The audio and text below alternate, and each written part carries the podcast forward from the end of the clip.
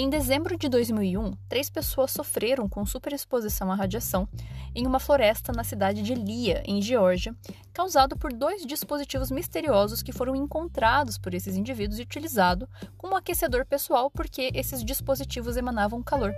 E posteriormente se descobriu que esses objetos se tratavam de duas fontes de estrôncio 90, que eram utilizados em geradores termoelétricos de radioisótopo, o que resultou, inclusive, posteriormente na morte de um desses indivíduos. Esse, meus amigos, é o relato da história do acidente radiológico de Lia acontecido em Geórgia em 2001.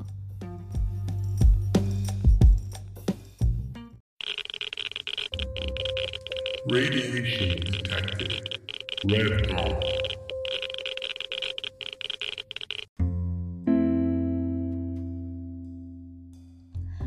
Olá, meus irradiados! Como vocês estão?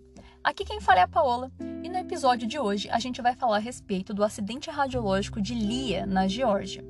E eu escolhi falar a respeito desse tema por duas razões, né? Primeiro, porque no episódio anterior, onde eu falo a respeito de baterias nucleares, eu cito esse acidente de modo mais superficial, porque naquele episódio a gente estava falando a respeito dos GRTs, que são os geradores termoelétricos de radioisótopos. Então, esse acidente aconteceu justamente com um dispositivo desse, e acho que vale a pena a extensão da explicação acerca desse evento. E também porque faz um tempo que eu não faço um episódio sobre acidentes, e é sempre bom a gente estar tá relembrando que fontes radioativas, geradores de radiação, é, precisam ser tratados com respeito e com segurança para evitar que esses acidentes aconteçam. Inclusive, a própria Agência Internacional de Energia Atômica fala que é muito importante que a gente sempre esteja revendo, sempre falando acerca desses eventos para evitar que eventos semelhantes aconteçam. Embora seja pouco provável que um evento como esse aconteça novamente, não é impossível, por razões que inclusive eu vou discorrer aqui nesse episódio hoje para a gente. Mas antes de eu falar disso, como sempre gosto de fazer as minhas considerações iniciais, hoje será bem breve, consiste apenas em continuar agradecendo a vocês que me acompanham me escutam por aqui. Lembrando que os episódios não são monetizados, então eu não ganho dinheiro para fazer. Eu faço unicamente para que a gente tenha esses registros e consiga, de fato, desmistificar um pouco acerca dessa área que envolve radiações e radioatividade. É, e também né, explicar que eu não tenho, aí nesse tempo aí de janeiro, fevereiro, né, até comentei anteriormente que eu ando com bastante aulas, e eu, então meu tempo está um pouco mais é, curto, digamos assim. Então, até pelo Instagram, às vezes eu não estou conseguindo ver ele com uma frequência tanto quanto eu gostaria.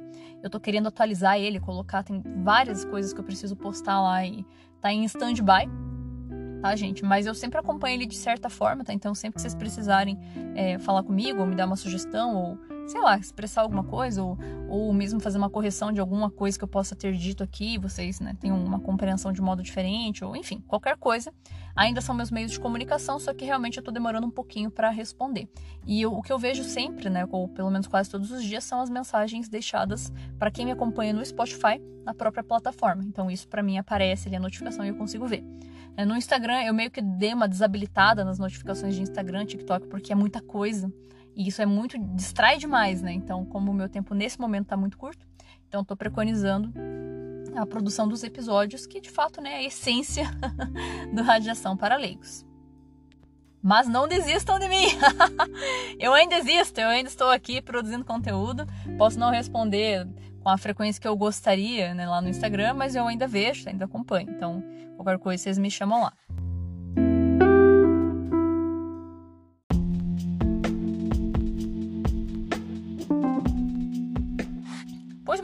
Então, agora falando a respeito da nossa temática de fato, né? Então, acidente radiológico de Lee. Bom, a primeira coisa que a gente tem que falar a respeito desse evento diz respeito ao próprio local aonde isso aconteceu, tá? Então, o que que acontece? A Geórgia é um país que anteriormente era parte integrante da União Soviética, né? Então, fazia parte daquele todo lá. E aí, o que, que acontece? A União Soviética, na época, na região onde hoje se encontra esse país chamado Geórgia, eles estavam fazendo uma barragem para construir uma usina hidrelétrica.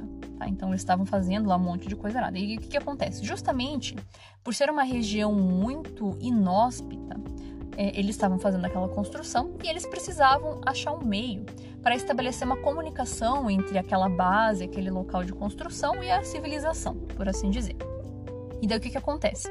O meio que eles encontraram para fazer essa comunicação era por meio de rádio, né? Só que a, a questão é que o rádio ele precisa de eletricidade para funcionar. E como era um lugar muito inóspito e essa usina ainda estava em construção, eles precisavam de alguma coisa que pudesse produzir energia elétrica em uma quantidade minimamente suficiente para poder manter essa comunicação via rádio. Então, o que, que eles usaram? Né? Qual foi a ideia deles para conseguir ter esse fornecimento de energia? Usar o gerador termoelétrico de radioisótopo, que inclusive, como eu comentei no início do episódio, no episódio anterior eu explico bem certinho do que, que se trata esse dispositivo, lá no episódio onde eu falo sobre baterias nucleares, tá? É um episódio antes desse. Né? Então, mas só para contextualizar aqui, é um dispositivo que vai transformar o calor que emana das fontes radioativas ao longo do decaimento em energia elétrica. Tá? Então, é uma conversão, ele é meio que né, é, termonuclear, digamos assim, né? Então é assim que ele vai funcionar. Então eles usavam esses dispositivos. Então a União Soviética fez cerca de oito desses geradores termoelétricos de radioisótopos, né, GRT que a gente chama. Então eles fizeram ali cerca de oito desses dispositivos. E para essa estrutura lá que eles fizeram, eles mandaram dois desses dispositivos para poder fazer então essa produção de eletricidade. Não é uma quantidade muito grande, mas é o suficiente para pelo menos conseguir manter essa comunicação. Só que daí o que, que acontece? Pouco tempo depois, né, a gente sabe no contexto histórico que a União Soviética deixou de existir, né? E aí muitos países é, começaram a surgir, muitas regiões passaram a ter uma independência com relação né, a essa condição aí de dissolução da União Soviética e a Geórgia foi um desses países. Só que o problema é que quando a União Soviética deixou de existir, uh, todas as fontes radioativas que eles criaram ou que eles tinham em seu poder meio que passaram a perder o registro e o controle, né? Já que você não tem mais o órgão né, federal, digamos assim, que está fazendo a administração dessas fontes, muitas se perderam. Então, com esses GRTs aconteceu justamente isso. O que se sabe é que a União Soviética tinha oito desses GRTs. Dois foram encontrados em 1998 Dois foram encontrados em 1999, sem nenhum registro de acidente, né? felizmente foi encontrado em boas condições. E dois foram encontrados nesse evento de 2001, que é um acidente, né? Foi encontrado de modo acidental por pessoas que não eram treinadas, por pessoas que não tinham conhecimento acerca daquilo é, e que resultou, portanto, né, num evento aí, né, de acidente. E outros dois, né, dos oito, simplesmente não foram encontrados. Então isso quer dizer que provavelmente eles ainda estão por aí.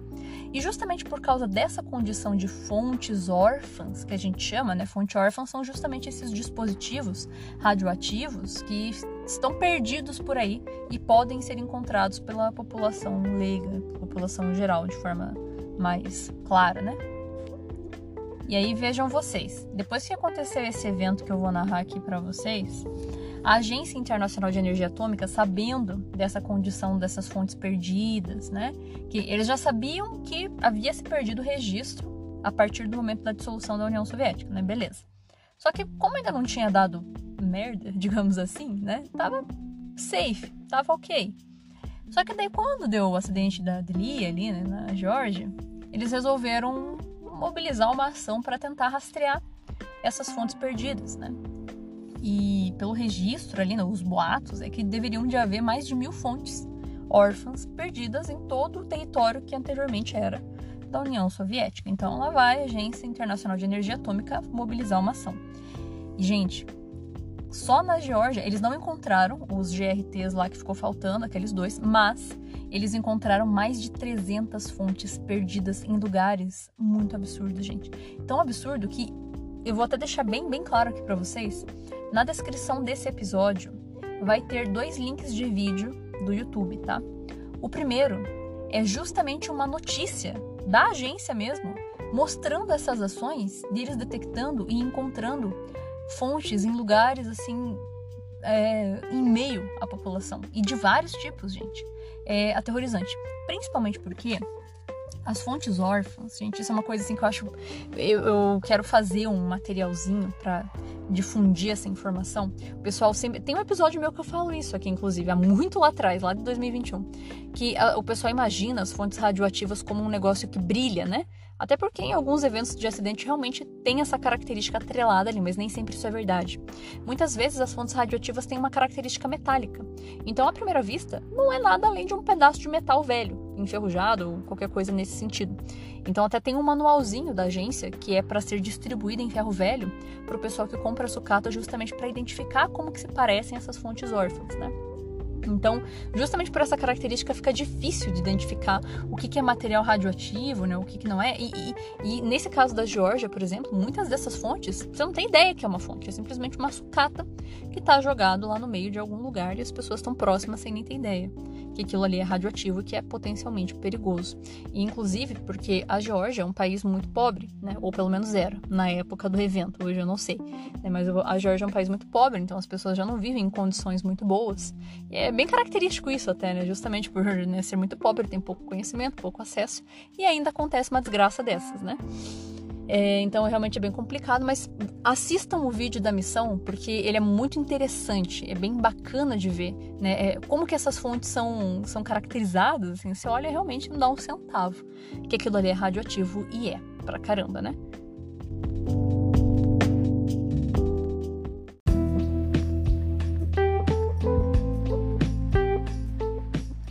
E agora falando a respeito das fontes que causaram esse acidente que vitimou as três pessoas. As fontes em questão são fontes de estrôncio 90, que é um elemento radioativo que decai em radiação beta, que eram utilizadas no dispositivo que, como eu comentei, né, é o GRT, que é o gerador termoelétrico de radioisótopo. Então, como que é a lógica dele? Novamente, pontuo, expliquei detalhadamente no episódio anterior, mas basicamente são é, geradores de eletricidade que produzem eletricidade por meio do calor emanado das fontes radioativas quando elas decaem. Então, principalmente essa fonte de estrôncio, por exemplo, né, que faz decaimento em radiação beta ali, né, gera bastante calor. Então é esse calor que é reaproveitado por esse dispositivo, ele vai ter ali acoplado né, um termopar que vai fazer essa conversão de energia térmica em energia elétrica. Esses dispositivos eles não produzem uma quantidade de energia muito grande, só que eles produzem em quantidade é, de forma constante, né? Então você não tem interrupção e você consegue produzir, portanto, eletricidade por muito tempo. O estrôncio ele tem um decaimento aí de mais ou menos uns 20 anos, 10, 20 anos, então ele consegue produzir energia constante por todo esse tempo. E isso é muito bom para regiões que são muito remotas, né? É muito comum ver isso sendo usado em, em dispositivos espaciais, astronômicos e em, loca em, locais assim de navegação, que daí é difícil você ter uma produção de energia constante, né? E nesse exemplo da Geórgia, para essa região remota onde eles estavam construindo lá a barragem, eles precisavam de ter acesso à radiofrequência, precisava da torre de rádio, para isso tinha que ter uma, uma fonte de eletricidade fácil e esse foi o dispositivo usado para isso. Existem outras fontes radioativas que podem ser usadas nesses dispositivos, como o Cério 144 ou Césio 137. Mas os que a União Soviética produziu eram feitos com estrôncio 90, porque era mais viável para eles, era mais prática a produção por esse meio. E o que, que acontece? Esse gerador ele tem uma blindagem de tungstênio que protege a fonte radioativa é, e isso faz com que o material não seja solúvel, digamos assim, é, ou de, em outras palavras, né, uma fonte selada. Então, um elemento radioativo, ele não vai conseguir ser exposto de certa forma, ele vai estar tá selado. Ele pode não estar blindado, ou seja, a radiação dele consegue emanar e, portanto, fazer mal, mas pelo fato de haver uma selagem, o elemento em si ele não vai dissipar para causar contaminação. E o grande problema nesse evento da, da, do acidente de Lia é que as fontes radioativas, se, se elas estivessem dentro dos GRTs, não haveria problema nenhum, porque como eu falei, né, tudo blindado ali. Mas por alguma razão foi feito um desmonte desses dispositivos e, portanto, as fontes estavam expostas, estavam seladas, não causavam contaminação, porém não estavam blindadas e, portanto, irradiavam e quem ficasse perto sofreria com a irradiação emanada por aquele dispositivo.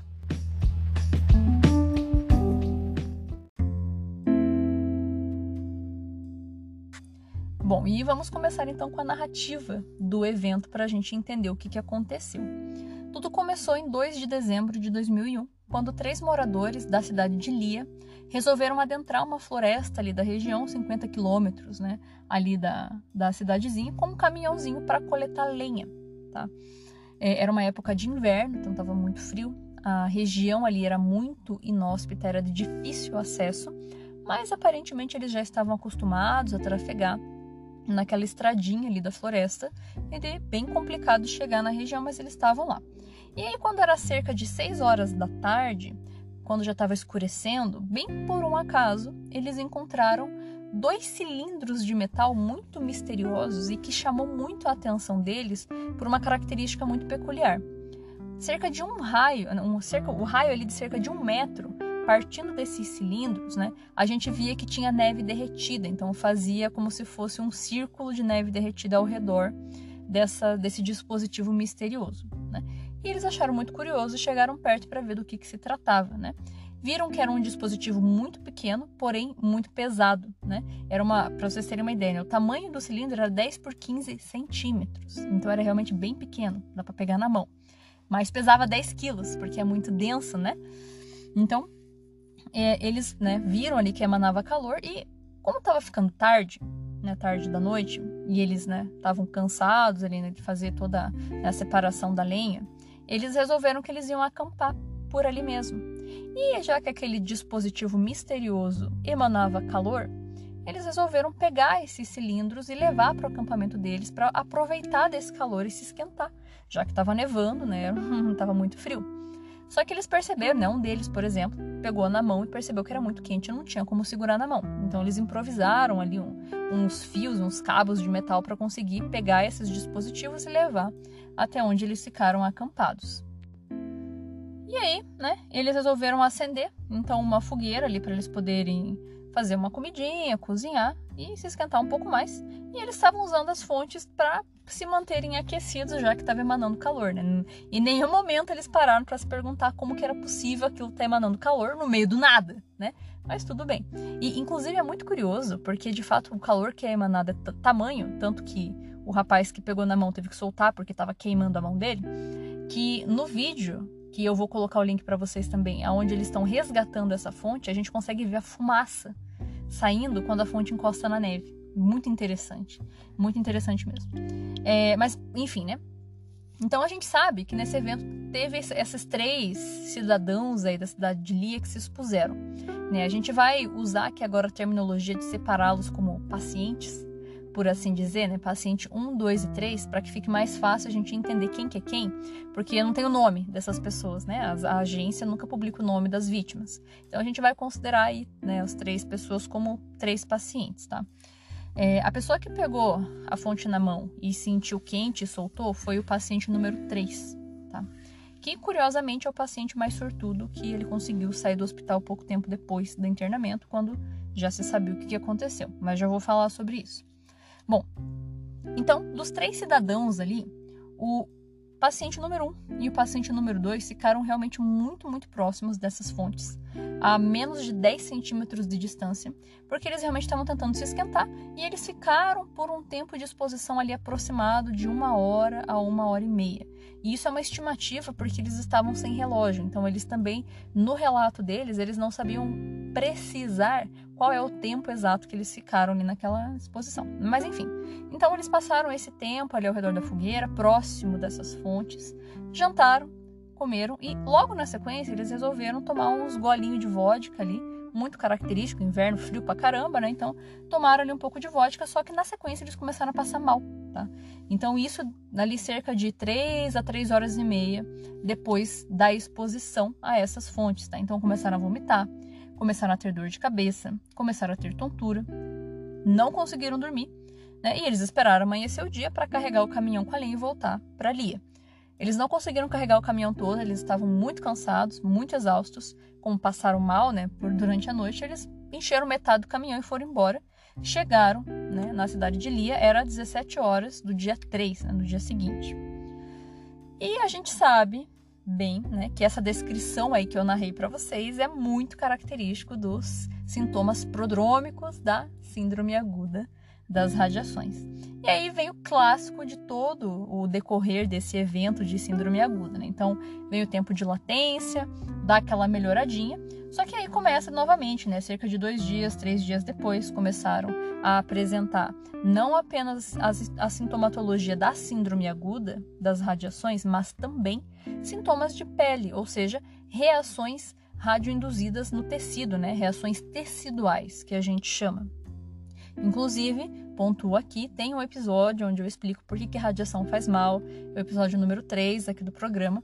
Ele já tá velhinho, talvez eu precise regravá-lo, mas ele está lá e explica do que, que se tratam, né, esses efeitos aí da radiação. E aí, ao longo dos dias, eles começaram a perceber que os três pacientes, no caso, apresentavam ali eritema, que é aquela vermelhidão, uma sensação de queimação, de calor nas mãos daqueles que seguraram a fonte com a mão e nas costas daqueles que ficaram muito próximos ali. Começou a ter descamação da pele, né? Então é bem, bem característico. E aí, 20 dias depois da exposição, isso já em 22 de dezembro, os três foram hospitalizados. E justamente por causa da descrição que eles deram acerca do que que tava, como, de quando que eles começaram a passar mal, por que, que começaram a passar mal, é que os médicos fizeram a correlação com síndrome aguda das radiações, né, e eles foram, portanto, transferidos depois para um hospital na capital da Geórgia.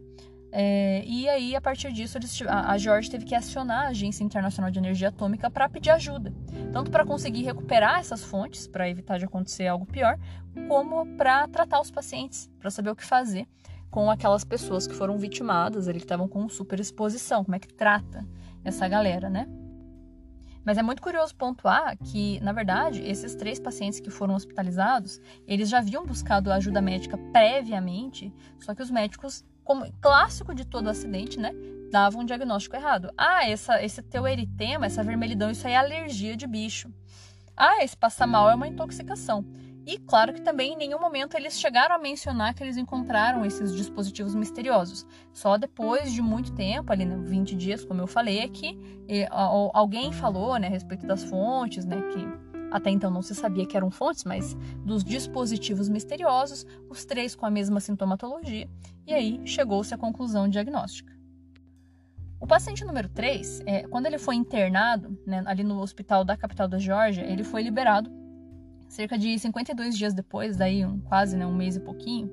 Só que o paciente 1 e 2 não melhoraram porque a exposição deles foi maior. Então, um dos pacientes foi transferido para um hospital em Moscou, que é a capital da Rússia, e o outro foi transferido para um hospital em Paris. E é muito curioso porque o paciente que foi para Paris, embora tenha demorado para melhorar, ele sarou e conseguiu ir embora. O outro paciente não, o que foi internado em Moscou não. Mas isso porque ele também tinha agravamentos das condições de saúde dele quando aconteceu a exposição, então isso fez com que ele piorasse. Mas eu já vou falar sobre isso melhor daqui a pouquinho. Depois que o acidente aconteceu, então, né, e as vítimas já estavam lá no hospital, a agência veio até a Geórgia para conseguir ajudar, então, a fazer essas medidas de ação. E aí a primeira coisa que eles fizeram foi tentar localizar onde é que estavam essas fontes, e foi difícil de achar, porque como eu falei, né, era um lugar muito ruim de acesso e com neve, uma condição climática péssima. Foi bem ruimzinho de encontrar, mas eles conseguiram localizar essas fontes com base no que as vítimas descreveram, né? E no dia 29 de dezembro de 2001 eles conseguiram encontrar. É, e eles não conseguiram fazer né, a, a, a ação de, de coleta da fonte de imediato, porque eles tinham que planejar como que eles iam conseguir tirar a fonte daquele lugar sem expor as outras pessoas, sem expor é, é, a níveis críticos, né? Quem fosse participar da ação de recuperação dessa fonte, como que eles iam tirar daquele lugar difícil, aonde que eles iam acondicionar essa fonte, né? E como que eles iam pegar essa fonte? Não dá para pegar com a mão. Então eles tiveram que desenvolver ferramentas para conseguir serem utilizadas por parte dessas pessoas, treinar quem iam ser as pessoas que iam participar da ação, planejar quanto tempo cada um ia poder ficar próximo, né? Como que é seu dispositivo de blindagem para essa fonte ser acondicionada e ser transportada em segurança. Então tinha muita coisa para pensar, para poder organizar. E o, uma coisa que foi bem chato também é que assim, a, a agência, depois que eles localiz, localizaram as fontes, como estava num lugar que não passava gente, até era um caminho que eventualmente alguém ali que conhecia a trilha fazia, mas não era de acesso comum, né? Já que já encontraram, dava para ter isolado, né? Só que e dava para ter esperado, por exemplo, chegar a primavera, onde não teria neve, pelo menos, e ficaria mais fácil de chegar até o lugar com os veículos ali.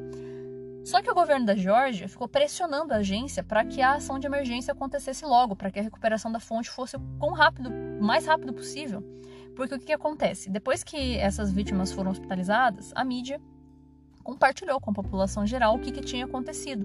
Que três pessoas tinham tido síndrome aguda por causa da fonte, que estava não sei aonde, e isso desperta, como a gente bem sabe, pânico. Então a população da Geórgia começou a ficar em pânico, porque tinha fonte jogada na floresta, que não podia.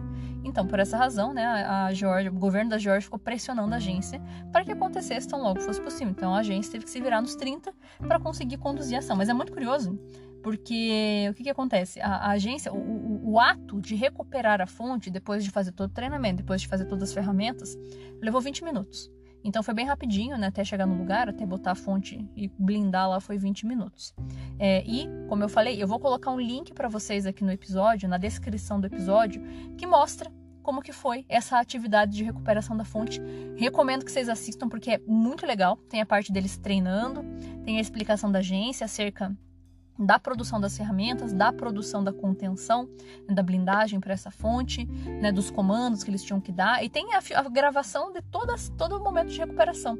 E é muito legal, porque eu lembro que quando eu fiz um curso da Comissão de Energia Nuclear aqui do Brasil, né, o, o meu curso foi de ação de resposta a emergências radiológicas. Obviamente que todos os eventos que eu trago aqui para vocês, eu, a gente passou por eles, né, estudou um pouco sobre. E um dos professores que lecionou nesse curso, ele também né, participou dessas ações de emergência porque eles reúnem especialistas de todo mundo. Né? A Agência Internacional de Energia Atômica é global, então você tem pessoas especialistas de vários países e o Brasil tem um monte de especialista. Então esse professor foi um deles, ele compartilhou, ele que compartilhou com a gente esse vídeo e tá lá no YouTube, é bem legal. Então vou colocar o link para vocês assistirem também, recomendo muito.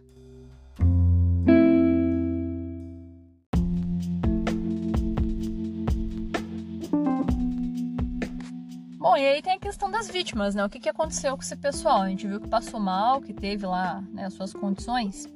Então, a característica das vítimas ali, né, desses três rapazes, foi o seguinte, né? Fizeram dosimetria biológica neles, porque, naturalmente, por ser pessoa do público geral, não tá com dosímetro, né? Então, se fez ali a dosimetria biológica.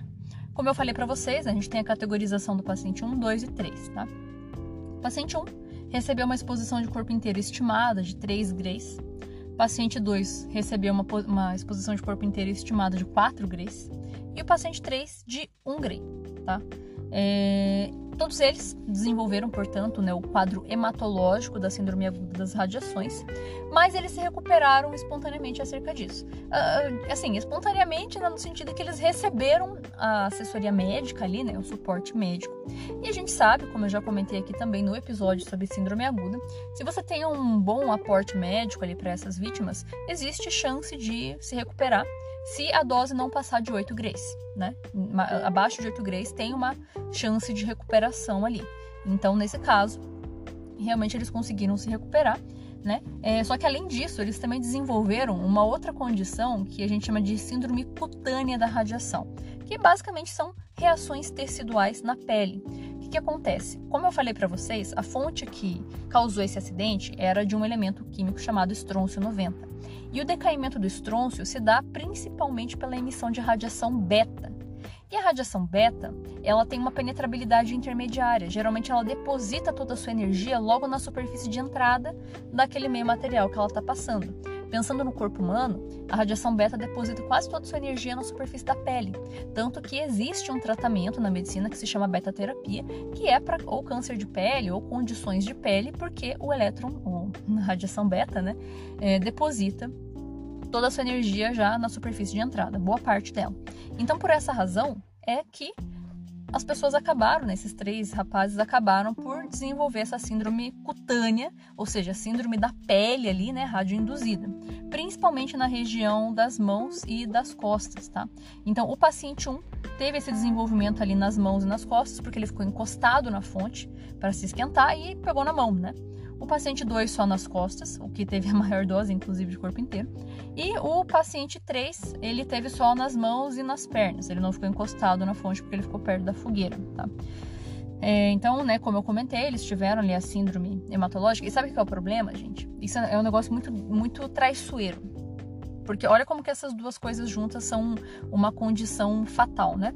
Porque até entra num debate interessante que a gente pode se perguntar ah, qual é o tipo de radiação mais perigoso, alfa, beta ou gama? Depende. Depende de muita coisa. né, é, a radiação gama é mais penetrante, mas ela é indiretamente ionizante. Né? A radiação beta ela pode não ser tão penetrante, mas machuca a pele, né? É, e às vezes a pessoa já está com o sistema imunológico fragilizado. A pele é uma baita de uma porta de entrada ali, se não, se não tiver pele, né? É um lugar ali que dá uma porta de entrada para infecções que mata a pessoa, né? É, então é um debate interessante a respeito do risco do tipos de radiações, né? Depende de tanta coisa, né? Energia, enfim. Mas o, o, ponto que eu quero falar aqui, ó, a questão do, do como é traiçoeiro, vejam vocês. Então, esses caras aí tiveram sérios problemas de pele, tiveram ali então a, a, o eritema, né, a vermelhidão, a descamação, né, a, a descamação úmida, então meio que fica ali em carne viva, né? A pele é o nosso sistema de defesa do corpo para não entrar agente agressor externamente, né, para dentro do corpo. Com essa pele machucada, né, uma ferida, e que pode acontecer ali? Infeccionar. Nosso corpo tem mecanismo para combater esse problema, que é o nosso sistema imunológico, que é ali por meio do nosso sistema sanguíneo, células brancas. Como eles também estavam com a síndrome aguda, a fase hematológica que eles estavam faz com que a gente não tenha produção de célula de defesa, porque você não tem, a sua medula óssea está fragilizada e você não produz células de sangue direito. Então você está com uma queda gigantesca no teu sistema imunológico que faz com que você fique muito vulnerável a qualquer tipo de infecção oportunista, de qualquer condição. Então, essas feridas que eles tinham na pele eram feridas que não curavam, porque eles não estavam com o sistema imunológico deles em prontidão, porque a radiação destruiu o sistema imunológico deles. Posteriormente, o organismo deles conseguiu né, recuperar. Obviamente que eles foram tratados com antibióticos, tanto que a morte de uma dessas pessoas que aconteceu, que foi o paciente 1, demorou para acontecer. Ele foi morrer dois anos depois. E eu vou explicar o porquê. Mas assim, só pra vocês entenderem que é, olhem como que é um negócio traiçoeiro, né? Complicado, gente. Doença de radiação aí é, é muito tenso. Então teve essa característica desse evento, né, com relação aos efeitos biológicos, que foi a razão pela qual vitimou uma dessas três vítimas. vitimou uma dessas três vítimas é muito bom, né? Bem redundante. Mas vocês entenderam. Mas aí então o que, que aconteceu, né? Falando aí com relação às lesões, né? O paciente, indo de trás para frente, que é por ordem de, de magnitude, tá? O paciente 3, como eu falei para vocês, né? Ele foi internado ali no hospital da capital da Geórgia ele ficou ali 50 e poucos dias internados e como ele só tinha tido exposição nas mãos e nas pernas e não foi, ele não ficou muito tempo ali na, segurando essas fontes, ele melhorou, né? Ele teve um, um princípio da síndrome aguda, né? Recebeu ali um grey, né? Então ele teve um pouquinho da fase hematológica, mas ele se recuperou e foi, né? Portanto, dado alta para ele pouco tempo depois. Já o paciente número 2, ele teve que passar por alguns enxertos de pele, né? Porque ele teve ali a região das costas, principalmente, muito irradiada. É, e ele passou ali bastante tempo é, internado, né? E tudo mais. Ele ficou, acho que, um ano e pouco ali também internado, 400 e poucos dias, né? Então ele ficou internado todo esse tempo para tentar se recuperar. Ele fez alguns enxertos e deu certo. Ele foi, portanto, então também liberado, né? Esse é o que estava internado em Paris, tá, gente? O número 2 é o que estava internado em Paris. Se recuperou, né? E tudo certo. Só que daí o que, que acontece? O paciente número 1, um, que foi a vítima fatal, ele também teve né, a, a, o problema ali na região das costas e na região das mãos. Então ele foi bastante exposto. E ele estava internado lá em Moscou e ele também passou por processos de enxerto, por processos de reconstrução. Só que o problema é que a lesão que ele teve, né, essa lesão radioinduzida nas costas, né, ali no tronco, né, de modo geral, é muito complicado, porque é, como a gente compreende ali dos efeitos biológicos, é, os determinísticos, conforme a dose aumenta, né, a gravidade aumenta também. Então vai ficando a ferida mais feia, por assim dizer. O nível de dose que ele recebeu nas costas foi uh, o suficiente para induzir necrose de algumas regiões, de alguns tecidos. Os médicos tentaram né, fazer enxertos, fazer reconstruções. O nível de profundidade dessas lesões foi tamanho que até mesmo os ossos da costela dele acabaram sendo acometidos, degradaram. E aí fica muito insustentável, porque assim, é, quando necrosa essa região, fica muito difícil de você limpar esse tecido e tirar. Porque aí o que, que acontece? Você não tira o tecido necrosado, ele infecciona e essa infecção espalha no sangue, né? espalha no corpo e a pessoa morre. Então foi justamente o que aconteceu com ele, né? Na verdade, ele morreu mesmo por uma parada cardiorrespiratória, mas em virtude dessas complicações nessa condição de saúde. Então ele já estava com o sistema imunológico dele, né? É, mais fragilizado por causa da síndrome aguda das radiações, então ele já estava, né, com essa condição ali. E e a profundidade das lesões que ele tinha, então também não eram favoráveis, né? Uma região onde necrosando não era possível você tipo amputar, não é igual quando necrosa uma mão ou um pé, que você faz a amputação e resolve o problema. No tronco não tem como amputar, né? Você vai tentando tirar o tecido, mas alguma coisa acaba ficando, né? Não fica 100% limpo, então tentou ali fazer enxerto, mas não pegou, necrosou vários enxertos, ele não deu certo. E ele ainda para ajudar, no, quando ele foi exposto, ele estava com tuberculose. Ele não sabia, né? Mas ele estava com tuberculose, então daí mais um agente agressor ali para a pessoa que não está com o sistema imune em dia. Mas pensem que ele ainda ficou bastante tempo sofrendo. Ele ficou ali cerca de dois anos e pouquinho tratando, 600 e poucos dias, tratando essa condição, agonizando ali, né? Pensem que dói pra caramba, né? Você tá falando de pele, tecido ali é incômodo, né? E ele ficou nessa situação, durou bastante tempo ainda.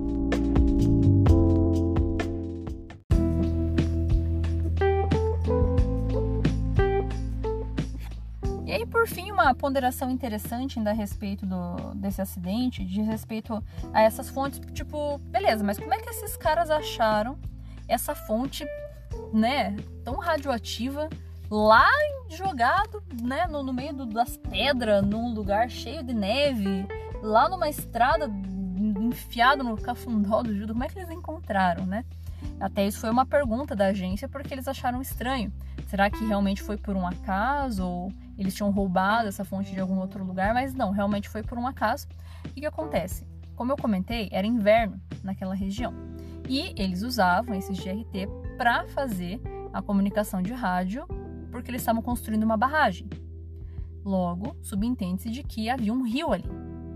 E o que acontece? Por ser inverno, o nível desse rio baixou muito, então o leito do rio aumentou. Então, qual que é a hipótese? enquanto ah, era, sei lá, verão, que estava chovendo bastante, o rio estava cheio, alguém deve ter jogado essas fontes no rio. E aí, quando o inverno veio e a água né, abaixou o nível e o leito do rio aumentou, essas fontes que estavam jogadas ali apareceram, porque o, né, o desnível do rio fez com que ficasse evidente a localização dessas fontes e, por um acaso, essas pessoas deram o azar de, sim, de encontrar essas fontes. Não tinha sinalização, não tinha trifólio, não tinha nada, porque elas eram partes de um dispositivo maior, né? O dispositivo maior até teria simbologia, mas a fonte em si deveria ter, mas não tinha, né? Nada que indicasse. E talvez, dado o nível de simplicidade e pobreza daquele país, mesmo que tivesse, não seria facilmente percebido por parte das vítimas. Tanto que por isso Quer dizer, não só por isso, mas por outros eventos, é que a simbologia para fontes de radiação não é mais só o trifólio, que inclusive tem aqui na arte da, do, do, podcast, né? É, também, agora é um triângulo vermelho que tem uma fonte radioativa, uma caveira e uma pessoa correndo. Que inclusive essa mudança foi feita pelo ICRP, que é o International Commission of Radiological Protection. Então eles que fizeram essa mudança para tentar fazer com que ficasse mais intuitivo o risco relacionado a essas fontes.